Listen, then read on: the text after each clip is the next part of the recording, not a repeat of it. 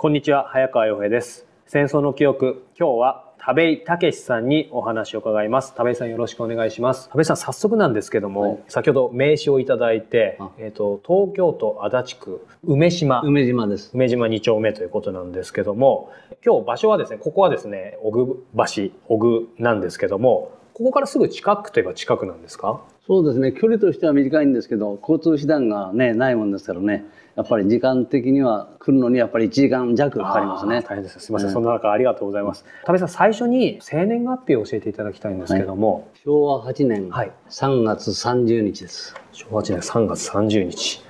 というと、今年、もうすぐ、こ今度の3月で82歳。そうです。おお若いですね。そうです。全然見えませんけども、82歳ということで、えー、と今日はいろいろお話を伺っていきたいんですけども、そもそもご出身はどちらなんですか？もうずっとこの辺私は東京で生まれたんです。東京のどちらで？東京のね、この先の赤戸っていうところなんです。はい。赤戸で生まれたんです。あ、そうなんですか。はいまあじゃあもうこの辺って言えばこの辺。そうですね。それで新しくここに家ができたのでね、ちょうど昭和14年とか15年に家ができたんで、はい。そこを引っ越してきたんですね。はいはい。ええ。ですから小学校入った時は一年一番先に入ったのは赤戸小学校へ入学して、それで小木小学校に転校になった。うん。はい。まさにこの辺もよく知ってらっしゃって今またその近くのところに少し引っ越されてっていう感じなわけですね。じゃあもう、はい。あれですかもうじゃあずーっと基本的には東京にいらっしゃってっていう感じの田部井さんなんですけども。戦争では疎外しましたけど、あそうなんですね、はいまあ、それも含めて伺いたいんですけど最初にあのいつも皆さんに伺ってるんですけどもいわゆるその戦争っていうキーワードで、田部井さんご自身の中で歴史的な開戦戦争が始まったっていうタイミングじゃなくてご自身の中での開戦っていつどんな記憶がありますか？あ戦争始まったなっていう振り返ると。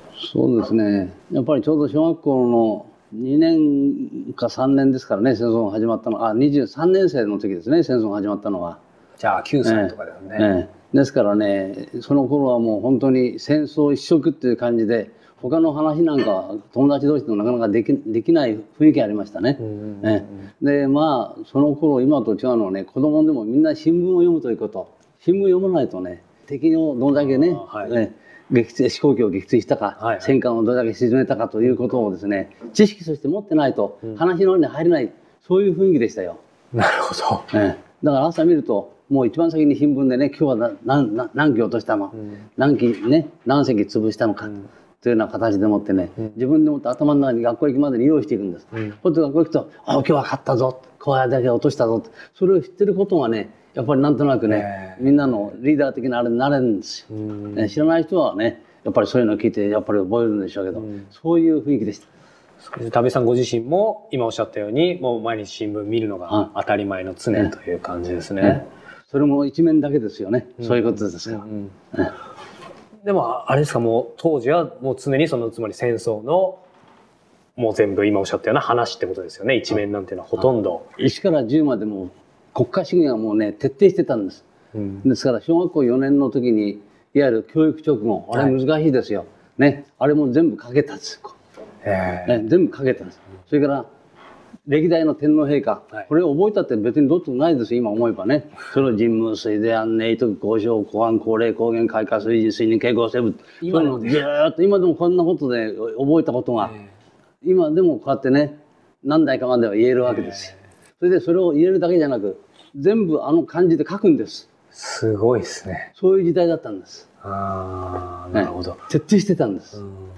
その時にうーん、まあ、新聞読まれてたってことですけど後から振り返ると、まあ、どの新聞も、まあ、かなりいろいろ引っ張られてたじゃないですか情報とかっていうのその辺は当然何の疑いもやっぱななくというかそれが当たり前だと思って読んでました。いやでも日本がだんだん空襲がね激しくなって爆弾があっちにもこっちにも起きるようになると、うちの母親なんかはね「たけしこの戦争は負けるよ」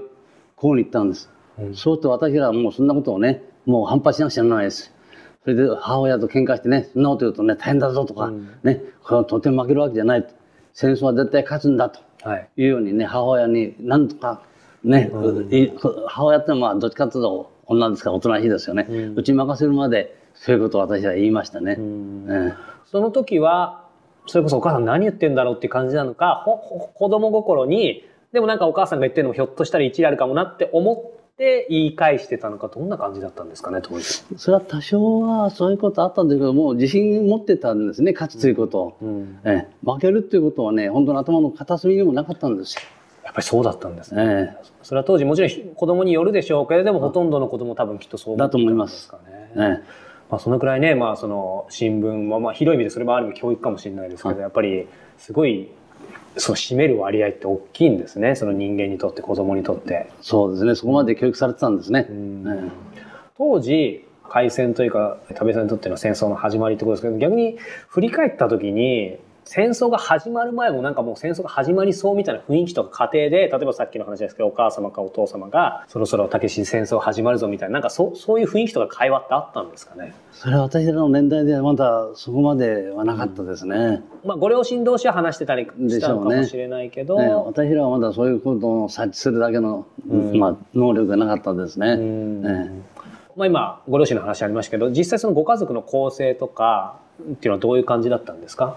当時。父親と母親とおりましてねそれから私が長男でそれ妹弟妹と子供4人いたんです、うんうん。だから6人家族でした。じゃあ男2人女2人の兄弟。そうです。っていう感じですはい。ね。そうすると当時まだその開戦直後は田部井さんが今小学校4年生ぐらいっておっしゃったと思うのでお子様ご兄弟では例えばその当然弟さんも含めてですけど直接どっか戦争行ってたってことはないってことですよね。お父様は当時何をされてたんですか？当時ねあの海軍のねスパナっていうのを作ってたんですよ。スパナ。スパナっていうかあのこういうネジを回すやつね。はい。おこうねあの回すやつ。あれ当時鋳物でもってドカーッと入ってくるんです。そうするとそれをバレを取ったりいわゆるきちっとね角度を合わせるだけこヤスリでこするんですね、うんうん。そういう仕事を三河島の方でやってたんです。ですからうちのの方にも玄関にも3台ばかりはい。そういう万力っていうんですかねそれ挟むねあーはい。あの万力を置いてね、だとやっぱりうちに持ってきて夜なんか遅くね、やっぱりし間に合わない時なんかやってたようですよ。うん。実際さっきその新聞を見てまあなんかそれがある意味戦争体験中のその日課みたいな感じっていう印象を受けたんですけどその時に、まあ、さっき負けるとも特には思わなかったっておっしゃってましたけど実際なんだろうその恐怖とかね、その後も途中で東京もそうですけど、まあ、大具もそうですけど空襲受けたりするじゃないですか、その受けるまではなんかその死の恐怖とかそういうのは全くなかったですか？そうですね。全くありませんでした。なんか日本戦争は勝つもんだということで。ね。全然なかった。ええ。それが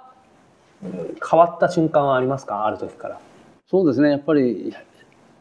刺激やっぱり空襲を受けるようになりますとね、はい。それで実際にあの防空壕なんてのないんです。あのうちがもう密集してますからね。防空壕を掘る場所自身がないんですよこの辺のうちでは。あそうだったんですえね、え、それで通りにねあれ何十メートルかに掘穴が掘ってあったんです、うん。そこ入るぐらいです。で私のうちではね死ぬならもう一緒だよっておふくろそういう人でしたからね、ええ死ぬなら一緒だよって女と帰ったって、ね、余計帰って死んじゃうよって、ね、ですから押し入れに入って下へ布団何枚も敷いて、こうやって上から布団あるだけねここに垂らしてそれでこうやってえ静かにしてたんです、ところがやっぱりね学校行くと爆弾を起こった時は目をこうにやって耳を押さえないとね目が飛び出すから鼓膜が破れるということですから私はこの子供の頃にもね、みんなにここにやらせて、もうお風呂はやっぱりそういうことじゃなく「わたけし見てごらんこれは何見てごらんもう真っ赤だよ真っ赤だよ」っていうふうにねうん、おふくろはもうどっちみち爆弾を落ちりゃ死ぬんだなっていうことを親だから知ってたわけですね、ね今私でもおそらくそういうことがあったらおそらくそう思います、ただ子供はそんなことで絶対死ぬってことはない。この戦争は負けることないっていう、ね、そういう気持ちでもう徹底的に鍛えられてますから、ね、ですからもうこうやってね。でも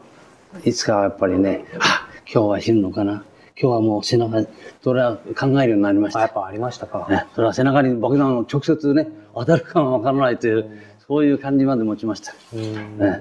そうですよね、ね。それこそあれですよね。やっぱり空襲が結構激しくなってきたら、その気の身気のままじゃないですけど寝る時もなんかもうすぐ出れるみたいな格好に寝てたりしたんですか？どういう感じだった？そうですね。寝巻き着て寝るなんてことはほとんどありませんでした。うん。ね。ほとんどもう寝たあの着たままの、ね、状態ですね。ん。ね。着たきりです。なんかさっきその、まあ、お母様の、ね、いろんな言葉いただきましたけどなんかお父さんが田部さんに対してそのこういうふうに空襲があったらこうしなさいとかこの戦争はどうこうとかその戦争に対する何かお父さんとの会話で記憶に残ってることってありますか？そうですね父親はやっぱり私らと同じように一時徴用なんかも言ってましたからね、あはいええ体悪かったのもともと肺春術のやってたんですね。えですから体悪いから、徴徴用とんだよ。徴用ですか。徴用に日立製作所に勤めてたんです。ね、こっちでもって仕事がない時はね、向こう行かなきゃならないんです。で、そうに仕事してましたからね、やはり体も相当無理してたんでしょうけど。うん、多部さんの記憶で、まあそのね、いつ死ぬかもわからないっていうところに少し変わってったって言いましたけども、僕も今回、まあ改めてその、まあ、東京大空襲含め東京の空襲っていうのを調べてみたんですけど僕らの世代、まあ、僕はやっぱ東京大空襲しかそもそもよく知らない、まあ、それ次第もよく知らない。で以前ご出演いただいた田村さんをきっかけにその小国空襲があった、まあ、ドドリットル空襲も含めてその日本初空襲があったことをやっと知ったぐらいで東京の空襲っても本当はもう細かいものを入れればもう何十回100回超えてるわけですよね。はい、その辺っていうのはまあ、ずっとその期間基本的にいらっしゃったわけですよね、まあ、疎開のところは除いて。やっぱりその中でも一番大きかったその空襲とか命の危険を感じたっていうのを振り返るといつのどのそうですやっぱり3月の10日9日10日が一番大きいですよね、うん、その当時って思い出したくないでしょうけど、うん、思い出すとどういう日でしたかね？そのまあ9日の夜夜からですかそうですね。その時も同じようにですねやはり私のところではもうあの布団をかけてお尻の中に入ってたんですよ。これで窓を開けますともう真っ赤っかです周りが、うん、ただ幸いこの一角が残ったんです。はい。焼けなかったんです。この一角残ったんです。というのは一番最初にこの朝日電化が軍事工場としてされ指定されたのでこの脇建物の疎開になったんです。ずっと。ちょっと本当は地図書けばいいんでしょうけどそういう状態なんです、はい、ね、で私のところは朝日電化があるからって親戚でも一番危ないよって言われてたところ、うんうん、ところがそこだけが逆に残って周り私の姉なんかは3度焼けてるんですね、はい、行くとこ行くとこ空襲で焼けてるんです、うん、そういうあれもあるんですね、うん。ね私は普通に考えたらその軍事工場やられそうですよね。ねそそこはやんなかったんです、うん、ね、だからそこも外れたんだろうというのは昭和17年の4月の18日の空襲でね、田村さんのお宅なんかやられたのが、はい、ね、これは日本で一番初めのね爆撃受けた時ですね。うん。その当時もう360度火の海だったけどそんなにそれは外に出てはっきり見るっていうわけにはいかなかったわけですよね。そうです夜間ですからね。はい、ええ、ただつまり夜間って3月9日の夜ってことですよね。はい、から10日にかけて。そうです。その当時、じゃ逆に外に出れたというのは、記憶ではいつ何時ぐらいに外にもう出れたんですか？出れたというか。そうですね。やっぱり冬のまだね寒さが残ってる時でしょうからね。そんな遅くまで外に出てませんね、うん、それでご飯を一緒に早く食べてないとご飯が少しのものをみんなで分け合うわけですから、はい、ね、ですからねバラバラに食べるなんてことできませんから、どうしてもやっぱり夕方は早くうちの中入ってくるんですね。で街灯なんかもほとんどありませんでしたから、はい、だから暗くなるから、どうしても早くうち入りますね。入ってそのよ夜がさ3月9日の夜の前の夕方、はい、そういう意味では普通の夕方だったんですか？そうですね、うん、もういつといつもと同じ。ただし小さな空襲はもう続いてましたからね、ね。毎日。ない時はほとんどないぐらい。え。毎日あの空襲のサイレンが鳴りましたから。うんうん、はい、その時の家族での会話って、その3月9日 ,9 日に限らず、ど、どんなお話してたんですかね？覚えてらっしゃることでいいんですけど。そうですね。やっぱり、おふくろはあんまりそういうことをもう自分で戦争負けるっていうふうにおそらく心づもりしてたんでしょうね、うん、ですから私たちとそういうふうに積極的にそういうこと言うとまたね私ら反発しますからあまりね私らの前では言わなかったですけど私らお味が帰ってくるとお味にねいろいろねいろんなことをニュースでもって今日これで勝ったよとかね。えあみんなでたらめなことをね、うん、宣伝してたわけですね、うん、えそういったような話を。ですから実際に根拠のない話をね、お互いにしてたわけですね。その中で話が少し前後して戻りますけども東京大空襲の一番ひどい時なかなか外には出れなかったと思うんですけど10日の明けて例えば10日の夕方とか昼ぐらいになったらなんか外に出たりはしたんですか、ね、しました。しました、それと一番の大きなのはね3月9日に私たちと同学年の者は疎開先の飯坂温泉から帰ってきたんです。9日の日に。帰ってきたその晩みんなお父さんお母さんと一緒になってね何年ぶりかで帰ってたのが、ね。でうちでまあないなくなしのものを食べたんでしょう。でその晩そういう状態でみんな焼けたれたんです。本当にね残酷ですよ、ね。3月の9日の日にい伊坂温泉を出て、で帰ってきて、ね、親とこで初めてね、いいね。あよかったねっていうのは、無事でよかったねっていうのをお互いにね、そういうふうに漂って言いながら、その晩空襲で焼けた話だって。でその疎開に行った、ね、その子供たちお知り合いも、まあ、それで亡くなった方もやっぱり。ああ、いっぱいいますね。と当時、うんその10日でまあ逆に外に出て、はい。その惨状があるわけじゃないですか、はい。はいそそれってどんなけ景色だったんですか？もう景色の色から匂いからどんな感じなんですかね？表現すると。一番印象にあるのはね、私の親父とおばさんがね、はい三河島に住んでたもんですからね。ででおばさんが一人住まいだったもんですから、どんなことだ心配で、まあ、とにかく行こうとんで、で私と親父が一緒に出たんです。はいその時はもう周りに何にもないです。ね、そうしてちょうどこの道をまっすぐ行ったわけです。そうしますと私らの卒業した学校、音小学校っていうのが学校がありまして、その学校の講堂からパーン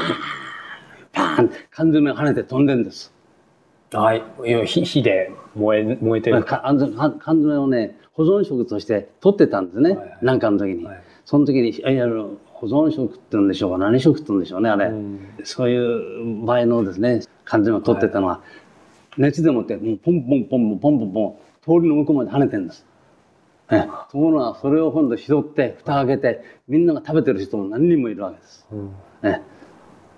あれにべきましてで私はその先の帝国食品っていう食品会社があったんです、はい。そこでもやっぱり軍隊の食あの食事を作ってたんでしょうね、うん。食料を、はい。それでそこでもってねあれを備蓄してたんでしょうねお砂糖、はい。そのお砂糖が溶けて飴になってるんです、うん。ね、それのところへもうあねみんながもうそれこそアリのようにはい。群がってました、ね、それ私もこれ少し取ってね。ねそれで親父と一緒に行きましたけどね。それで途中ではねあの突き当たりちょうど今の明治通り明治通りの左側にですね鬼怒川発電ってあったんです。はい。赤水力赤水力と私たち呼んでたんですがそこに大きな川あの池があったんです、はい。ね池の周りにやっぱり子供が死んでました、あー。ねなんか当時その池とか変わって、は当然その投資だったり、は逆に少子だったり、歴史だったりっていう感じがあったって僕何かで見たんですけどやっぱりそういう感じなんですか？そうですね。私らはあのその後知ったんですけど墨田区あたりのねあの隅田川に飛び込んだ人たちああいった人たちの数ではありませんけど、はい。まあ、それでもやっぱり死人をね何人か私は確認しました。そその時って、まあ、お父様と歩かれてて、まあ、それ亡くなった方たちを見て、そんな普段ねそんなしょっちゅう見てたわけじゃないでしょうからまだね幼い中で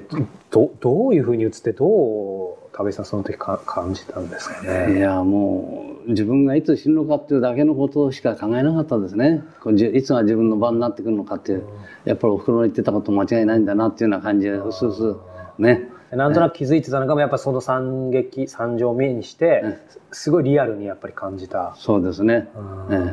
それでその当時ねまだちょうど私受受験だったわけですよ。ちょうど中学行くのに、なるほど。ね、そこにも書いてありますけどね、はい。中学行くのにね芝浦工業っていうの学校があったんです、あはい。ね、これは私の親がやっぱりその教育というのにあんまり関心持ってなかったからそういう時代だったのか分かりませんけど、え。食うのにねいっぱいでもって。ですから私が自分で選んでね渋谷あそこの芝浦工業まで、はい。田町までね願書をもらいに行って、はい。それで帰りの御徒町と上野の間で空襲になっちゃったんです、電車の中で。うん。さあ大変ですよ。あのく電車からねレールの上まで、はい。飛び降りるんですみんな。うん早くしろ早くしろってもうねみんな早く逃げるの忙しいもんですから、はい。それでもう後ろからどんどんどんどんこうやって押されて私もねあっと思ったけど押されるもんですからどんどん飛び降りて。さあそれからあの上野の改札口抜けて上野の山行って、はい。上野の防空壕へ入ったんです。山に防空壕が掘ってあったの。ほうともう私はまだ小さいですから息苦しかったですよね大人の背中にこうに下がっちゃって。そうね。ね、そういう経験をしましたね。それが一番でした。あ自分で一番生きるか死ぬかっていう時は。じゃあその時は本当にもはやこれまでかみたいにも思いました？思いました。よよくしかしあの時無事でもってねしっかり基準操作でも受ければね、ザーッともうそれこそアリのね這うようにみんなが並んで山へ行くわけですから、ん。いくらでも撃てるわけですからね、そうですよね。えじゃあまさに九死に一生という感じですえね。そうですね、だからそういう思いを何人何回もしましたね、うんその3月10日のことでもう一つお聞きしたいんですけどなんか当時その、まあ、当然あの火がすごいはい。まあ、火災がすごすごいより、まあ、アメリカはそういうふうにね爆弾使ってるって言いますけどなんかすごい突風が吹き荒れてなんか本当竜巻みたいのが風速100メートルぐらいのがあって僕なんかで見たんですけどその辺のか風とかっていうのはなんか感じました、まあ、か火事で来る。いや私はその時にねまだ朝までうちの中にいたもんですよね、じゃあ朝朝というか逆に起きた後はうんどうなんでしょう。まだももちろん火は出てるんでしょうけどそのい夜なんかうっすらと見た火の海とはまた違ってもう消えてたんですか結構。いやただ真っ赤に燃えててもうそれが真っ赤だということだけの記憶がないですね、ええ。あとはそのさっきの缶詰のパンパンっていう。あれはもう翌日ね、うん。え翌日、ええ。感情がボンボンボンボン跳ねてるその音って今でもやっぱりなんか残ってます？いやその音まではちょっとあれですけど、ちょうどねその時に私の女房の親父がはい。この学校のちょうどまだ教員やってましたあ、ね、そうなんですか。えちょうどうちの目に息子供たち女房子供たちは疎開させててて、ええ。自分は宿直でちょうどその日に帰ってきてたんだ、ああ、そうなんですね。ね。大変だったそうです。よ、え酒飲んだ時いろいろ私もそんな話は何回か聞きましたけどね、え。皆さんいろいろその、ね、タイミングではい。紙一重でいろいろあったわけですよね。3月10日だけじゃなくて、もういもうつまり細かい空襲を上げたらキリがないと思うんですけどそれ以外にも結構なんか本当に大規模なものって僕が調べるとやっぱ56回はあったみたいなんですけど3月以前以降でもいいんですけど他に空襲のなんかすごい大きな記憶ってありますか？ね。この近辺はなかったんですね。えただあの2月の10日の週は寝ててちょうど雪のね多い時でしたけどね。その時には随分感じましたよ。あそうああなんですか。また空襲がすごいなってことでね、えそれは直接近辺でなくてやっぱもう爆弾落ちてる音とかやっぱ聞こえるんですか？ドーンみたいな。もうブラブラブラものすごい異様ですあの音はで遠くであったとしても音もそうでしょうしやっぱりなんか地鳴りみたいのもするんですかそうですねオウンではさほどそういうのを聞いたことありませんけどね、一番最初の時以外はね、ね一番最初の時はそうでしたよものすごい音がしましたうちに私はちょうど玄関先に妹たちと遊んでたんです、うん。ガーって言ってもってガラスが跳ねましてね私は今でも傷がありますけど、あそうなんですか、ね、足をねガラスで切りまして。ガラスがもうみんな割れちゃったんですから。それで私のとこからもっと離れたはい。早稲田電化のガラスもほとんど割れたって言いましたからね、あそうなんですか、えあじゃあねあのご無事だったというのは結構スレスレねいろいろご経験されてるわけですね。えそう本当スレスレですね、うん。ね本当にかろうじてセーフっていうところでしょうかね。その3月10日から終戦までのまあ5ヶ月ちょっとってどどんな記憶残ってます、ねそれでねこれはいかんと後々ねあれだからってんで親父のねもともと実家が足利にあるんですよ。あ栃木の、ね、栃木の。そこへ疎開したんです。ところが親父が行ってる間はね向こうは物がある程度東京以上にね、えー裕福ですから、はい。なんとかやっていけるんですから、ところが親父がこっちに仕事があるもんですからこっちに帰ってきちゃうでしょ？ほんとおふくろと向こうではあまり面識がないわけですよ。ああね。今のようなかあの親戚関係ってのなかったんでしょうね当時は。はい。ね、いわゆる嫁としてね。だから本家でえー寝泊まりさせてもらっても食料はね思いにねなまああ肩身狭かったん肩のですね。狭いそういう状態ですね。それで親父がいなくても5人の家族が行くわけですから向こうだって潤沢になるわけじゃありませんから。で5人行くから向こうも大変だし、ん。ね、だからやっぱりあんまりいい顔されないということは私は子供たちは子供だったからあんまりそういうことまで分かんなかったけど、おふくろはきっとそういうことで,、ね、で一応一軒近くで借りてそれで生活したんですけどやっぱり食べ物がないんですよ。ね、なかなか東京から行った人に食べ物を回してくれない。よ。そういう現実があるわけですね。ね、東京なら闇でもってなんとか買えるんです、東京のが、お金さえ出せば、なんとかそういうルートがあったんですね、それじゃあもう死ぬならどこでもねここにいたからって必ず生き残れるわけじゃないと、はい。死ぬなら一緒だよと。そういうんでねおふくろはそういったところがはっきりしてるんです、うん。ね親父は多少はまだ ね多少そうやれがなかったんでしょうけどね、おふくろは死ぬならどこでも一緒だと、もう思いっきりね東京帰ってきようと、で東京帰ってきて生活してたの。あそうだったんですね。で実際さっきの闇って話もありましたけど、その食事って東京帰ってきてから、でどどどんな感じだったんですか？なんかそそういうところで買ってたんですかね、やっぱりあの同じこの地域の人たちに闇屋さんというのがあるんです。ね、それでしもちろん下手屋ですよ。下手屋のおかみさんやお味が一緒になってねあのリュックサック持ってそういうルートがあるんですね、そういったことを買ってきてや、そういったものを闇で売って。それをねお米一升お米二升っていうふうにそうやって小分けしてもらって買いに行くんです。ね。そそれ実際買いに行くのはなんか田部さんもお手伝いとかしてうん、私なんかもう第一番私が行くんです、うん。ええ。力仕事的なものは配給物を取りに行くんで私が行く、うような形ですね。なんかそのや闇屋さん、か買う時もなんでしょうあんまり人目に出ないところで買うんですか？闇屋っていうにもうマークされちゃうと血圧が、そうですよね。目に止められちゃいますから。じゃあまあ知る人ぞ知るっていう感じそういうでこと。みんなこっそりと集まってるところがちょっとあるみたいな。そうなんです一応私も一度ね私の一軒向こうの通りのね子供私よりか2つぐらい下なんですかねあれ、はい。加藤さんで今印刷屋やってますけどね。その人を連れて渡し場があったんです。船が出てたんですよ、はい。この川を横断するのに。この今橋ができちゃってますけどね。この下が渡し場だったんです。その渡しに乗って買い出しに行ったことあります。その子を連れて。すごいですね。え物を何にも買えません。えこのぐらいの京菜っていうのがありますが知ってますか？京菜ナッパですか？ナッパ。その京菜を2束ずつ分けてもらったの。それはもう後にも先にも一回こっきりですへー。でもそそれでも、まあ、恵まれてるって言えば恵まれてるんですかね。闇で何か買えない人もいるわけですよね。みんな買えたんですかね？でも生きてたんですからやっぱり。り何かヘラ食べてたんでしょうね。えなんか記憶でその何食べてました？まあそういう今の京菜もそうでしょうけどその当時献立って家のものってなどんなものが記憶にあります？そうやっぱり主食はお米にやっぱり麦のうんと入ったものですよね、えーそれだとかお芋を混ぜたものだとか大根を混ぜたものだとかやっぱりそういったものでしょうね、うんうんうんただ今のものにはね子供4人でもってはい。親父とおふくろがこの脇に座ってねはい。食事するでしょ、うん。ほんと親父とおふくろは食べないんですよ、あそうなんですね。ええ子供たちにね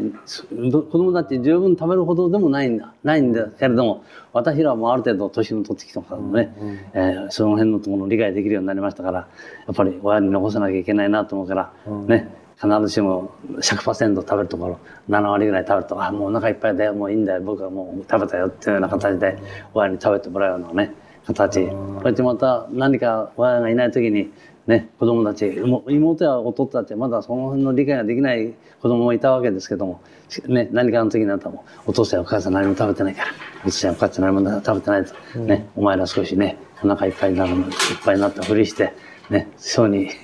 遠慮するんだよっていうような形でね何回か教えたことありますそうしかも一番上のね、お兄さんとして、はい。ね、それが中学行かないぐらいですからね。あでもすごい今よりも全然精神年齢高いですね。だから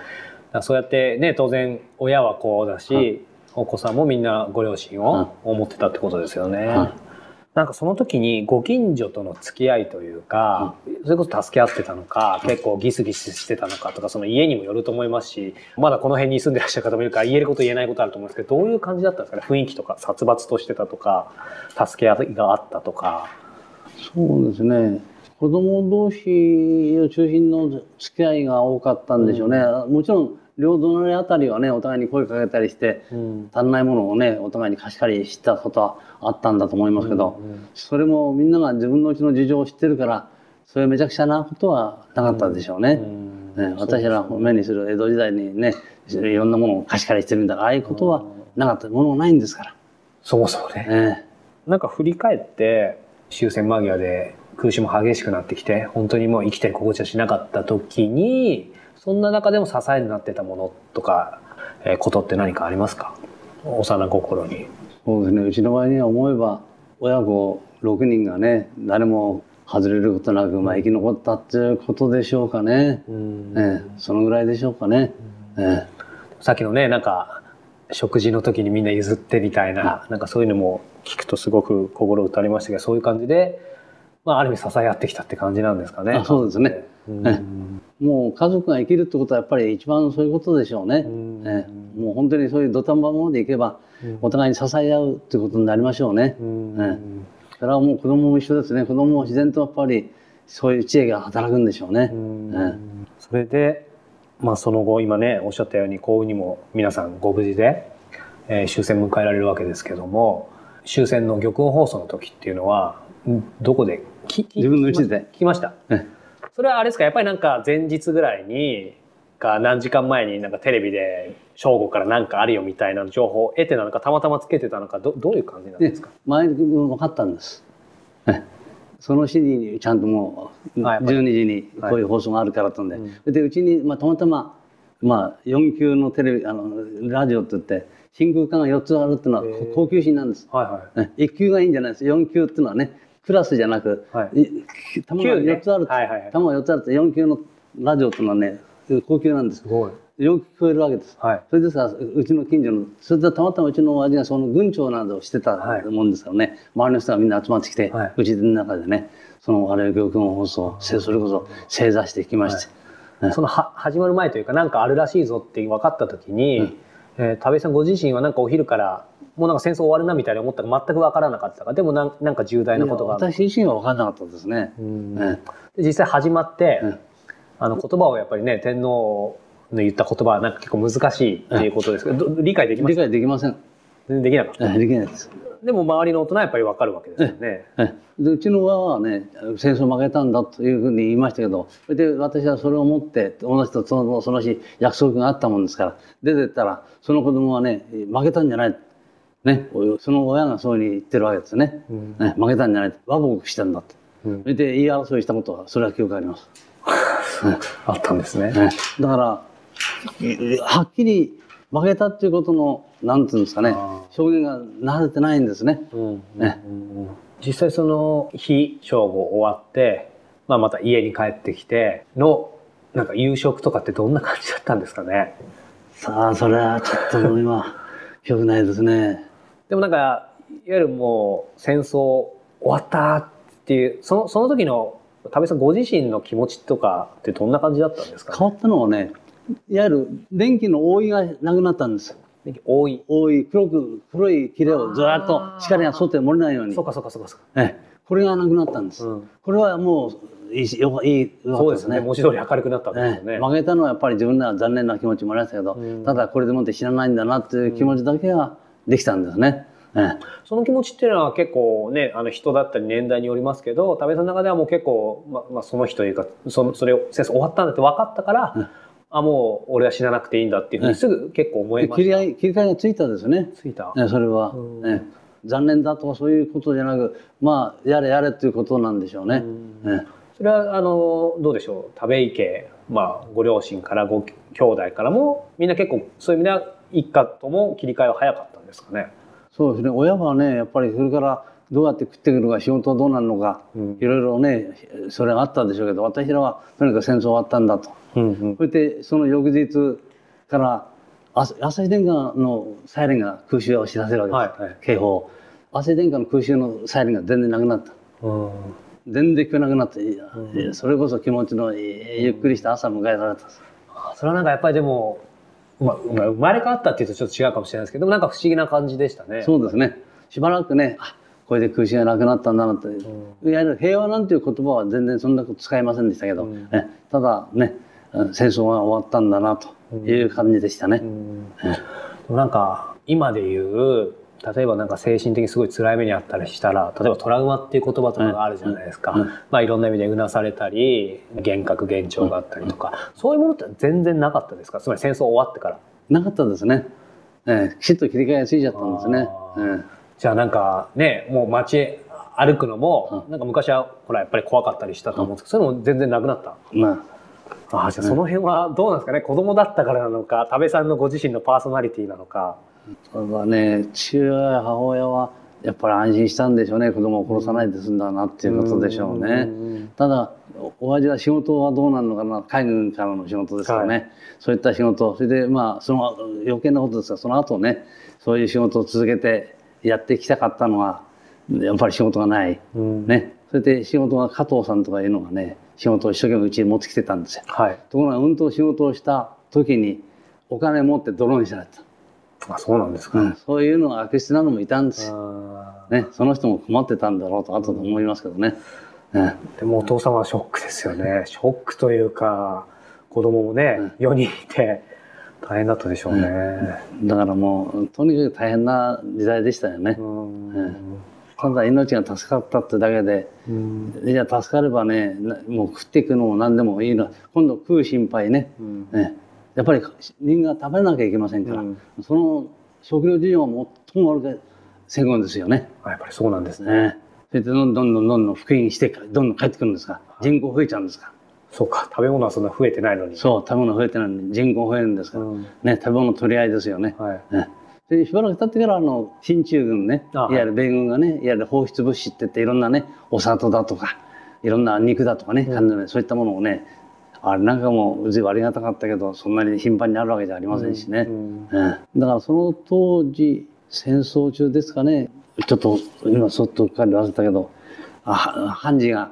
ね法を守る男が自分でもって闇をねやっちゃいけないってので、一切一切闇をね、ややめて生活して死んじゃったんですよね。や山口判事。これは有名な話ですよね、はい。ね。まあその戦争終わってその精神的なものとしては割と早く切り替えられて、うん。今ねそのそういう意味ではお金だったり、まあ、体というのその食事とかっていう意味では相当苦労されてきたってことですけどもご自身の中で結構そのみ未来というか将来こうなりたいんだとかその戦争終わってから結構本当に明るく描き始めたのっていつぐらいですかね？もう結構終わったらすぐ将来こういうふうにこれから日本でこうなるんだとかこうするんだみたいにすぐ描けました？直後はそんなこと全然考えられませんね。ですよね。いつぐらいからなんかそういうふうに見えるようになりました？そうですねやっぱり学校通うようになってでしょうかね、そう。それでもやっぱりね弁当の中にじゃがいものう味付けしたやつがね切ったのがね、ゴロゴロ転がったり、そういうの持ってったりなんかしました時代ですからね、ええ。ですから私だけのとこだけじゃなく周りにもやっぱりそういった人がいっぱいいましたから、はい。ええ。だからまだまだ、うんうん。そう生活の潤いっていうのは全然できてない時ですね、うん。ええ。それはしばらく続きましたから。その戦争逆に戦中に当時田部井少年はあのいろんな少年がいたと思うんですけどやっぱり将来国のためにっていうことで軍人になりたいとかって結構僕がお話聞いた方多かったんですよ。で戦争終わった時にそこでちょっと拍子抜けしちゃってその後夢がなくなったみたいな方も結構いたんですけど田部井さんその辺ってどうだったんですか？そうですね。別に僕はねその軍変軍人になろうとかそういったこと思ったことはありませんでした、えそういう意味ではなんかその喪失感とかも別になかった？えでもあと2年経てばいやおうなしにね、まあ、し志願はしたでしょうね。あと2年戦争ついたら、うん。ええただちょうど6年生終わった時ですからね、ええ。それもやっぱりそう運命というかね、タイミングですよね。ええ。だからそういった点では助かりましたね、あとはそのやっぱり新聞読むのが当時当たり前だったっていう話ありましたけど、まあ、今振り返ると、ね、その情報がかなり操作されてたっていうこともあると思うんですけどそういうことも含めて、えー70年経った今それがまあ戦争終わってから全てが分かった時点でその国だったり、まあ、いわゆる進駐軍だったりその当時の日本の報道機関だったり天皇陛下だったりに対する何か気持ちが変わったとかなんかそういうものってありますか？ええ大いに変わりましたね。どんどんどんな感じにどう変わりましたか、やっぱりねああいう時代っていうのは二度とあってはいけないなということまず大事ですね。うん。ねそれとやっぱり国家主義っていうのはどうしてもやっぱりねそういったところに戦争に自然と追いやるような形を作っていっちゃうんです。うん。ね、だからそういったことはまずいけないと、うん。ねいうことですね。うん。ね。そのまあ、自然とっていうことですけど、まあ、今もいろんな意見あると思うんですけど、この70年後の今も、まあ、国が少し国がというか世界が日本もいつか戦争になっちゃうんじゃないかみたいなふうに言ってる人もいますし全然そんなことないっていう人もいますけどその戦争を体験された田部井さんから見て今のこの日本の空気雰囲気とかっていうのはどう感じますか？やっぱり危惧してますね。例えばどんなところで感じますか？そうですねやっぱり近隣の諸国とやっぱりうまくなかなかやっていけないというようなことをね、こういったことがやっぱり一番いけないですね。うんねまあたまたまね立地的に、まあ、ソソ連があったり北朝鮮があったり、はい。でもそれもある程度ねやっぱり強調していけるようなムードはありますよね、うん。ただ北朝鮮は全く分かりませんよね、ん。ねそれじゃあ北朝鮮のためにだけねやっぱり軍備を知ればいいのかとか、うん。そういうことになるとまたお互いに力をつけちゃってそういった方面ばっかり力をつけちゃいますとねこれは余計危険ですね、だからお互いにそういったことじゃなくもっと腹を割って話し合いをするとか、ね、で向こうが困ってりゃ困ってるものをね援助するぐらいやっぱり度量がないとやっぱりいけないと僕は思いますね。もう一切戦争はね二度とあっちゃいけないと、ね、それが一番です。そこからスタートしないと、ね、これ勝ってもね負けても同じです、ね、勝てばね自分のところで市外ゼロ勝つ絶対そんなことありません、ね、勝ったところでも同じよ。うなね嫌な思いしなくちゃならないし、ね。まあそういう意味でさっき田部さんおっしゃったように僕はちょっと気になったのはその望むと望まざると気づくと気づかざると自然といつの間にか戦争になっちゃうみたいな空気っていうのはおっしゃいましたけど当時まあ小さかったからなかなか感じられなかったかもしれないですけどその開戦の前の一番古い記憶たどった時になんかいつぐらいにやっぱりもう開戦って言われたから戦争になっちゃったっていう感じなのかなんかその半年前1か月前ぐらいからなんとなく世の中があそろそろ本当にやばいぞみたいな空気になってったのかとかってななんかその辺っていうのは、まあ、覚えてらっしゃればですけど。そうそのその時はあんまり実際に正直言ってそんなこと思わなかったんでしょうね。うん。えー、まあ後でいろんなことを調べてそういうことが分かったから、うん、ああの時はこうだったなっていうことには振り返ればね、うん、分かりますけどね。うん。ただね気づいてからなってたらもう遅いわけですからね。そんな中であのちょうどお聞きしたかったんですけども70年経って今ね、いろんな感情あると思うんですけども今日実はですね、えー、この目の前に「少年の戦争体験星の瞬く空が読み聞かせよ」っていうのをさっき田部さんがいただいたんですけどこれはどんなものなんですか？そうですねやっぱり戦争をね二度と起こさないっていうことをねやっぱり自分らがそれ伝えなきゃいけない義務が僕らはあると思う、はい、責任が、うん、だからそういったところからね広く語りかけるって言ってもねやっぱり口で喋るのはなかなかできませんから、うん、ね、やっぱりそういったことでもってね少しのグループにでもね広げていったらいいなということから始めてみたんです。うん、これあの冒頭の数行だけ読みますけど、あ、あきらくんでいいんですかね？あきらくんは昭和8年東京荒川区で生まれました。当時の東京下町はコンクリート造りの建物はごくわずかしかありません。木造のトタン屋根あるいは瓦葺きで2階建ての家も少なく一戸建て住宅より長屋の方が多かったようです。ということでずっと続いてるんですけどこれは今あきらくんって名前ありましたけれどもこれは田部井さんご自身の体験をあきらくんと名前を変えて書いたっていう感じですか？これあのすごく貴重なものなんですけどこれはね聞くところによると田部井さんご自身の経験をまさにこの文字にして南部南部南部って住んでいて、今までずっと配られてきたってことですよね。ただ多少ねあれのフィクションになってるのは、はい、この動物のね動物園の動物が戦争でもってね、はい、あれされたの。これは秋山千恵子さんがずっとラジオで喋ってましたよね、はい、そういったものを耳にしてたもんですからねそれを書いたその辺も、ね、トンキーですねこのトンキーの問題、ね。それぐらいですね。あとはもう全部私の体験そのものです。やっぱりねそういう意味ではこのなかなかおっしゃったように喋るのも大変ですし喋る人数も一度限られてますしそういう時にやっぱりこういった残していくためにはすごく素晴らしいことだと思うし、まあ、僕自身もあの僭越ながらこの今回のインタビューもあの永久に残せると思うのでいろいろご協力させていただきたいと思ってるんですけどもいいですねでも読み聞かせ用なのであのやっぱ一番ある意味聞かせるべき聞いてほしい子供お子さんにいいですよね。これ実際あの、まあ、いろんな方見てると思うんですけど田部さんの感覚でいいんですけど読み聞かせは何歳ぐらいからいけそうですかね？そうやっぱり小学生のやっぱり高学年でしょうね、やっぱり4年生ぐらいからでしょうね、うんうん、そうするとやっぱりよく聞いてくれるし質問も出てきますよね、はいはい。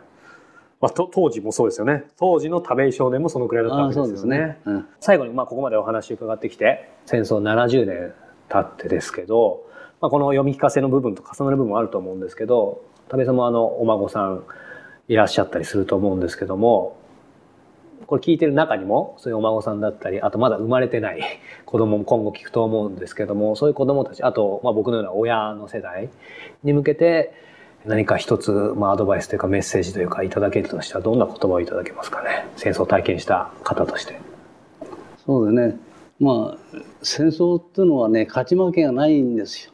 うん、ね、勝者もねあの敗者もないんです。どっちも敗者なんです。うん、ね、これはもう一番はっきりするんです。ね、もう本当にね食べ物から着るものからみんな失うんですから、うん、ね、これはもう生きていけません、うん、ね、これはお互いなんです、ね、お互いに今日ただ今の戦争はですよ私たちが経験した戦争と違うかもしれません。遠くの方へねボタン一つ押せばいわゆる核核爆弾でもってね何にもなくしちゃうことができるから、うん、ね早物勝ちだかも分かりませんけど、うん、私はその辺のところはよく分かりませんけど、まあ、いずれにしてもそれやって仮に勝ったとしてもね、その抱負は必ずどっかからあるわけです。うん、ね、ですから勝った負けたっていうことは絶対ないんですねこれからのでしょう。うん、だからもう自分が生きていくこの中の平和を保つにはもう戦争を戦争というのは一切あってはならないと。いうことだと僕は思います、うん、ありがとうございます、えー、今日はですね東京都足立区梅島の田部井武さんにお話を伺いました。田部井さんありがとうございました。どうも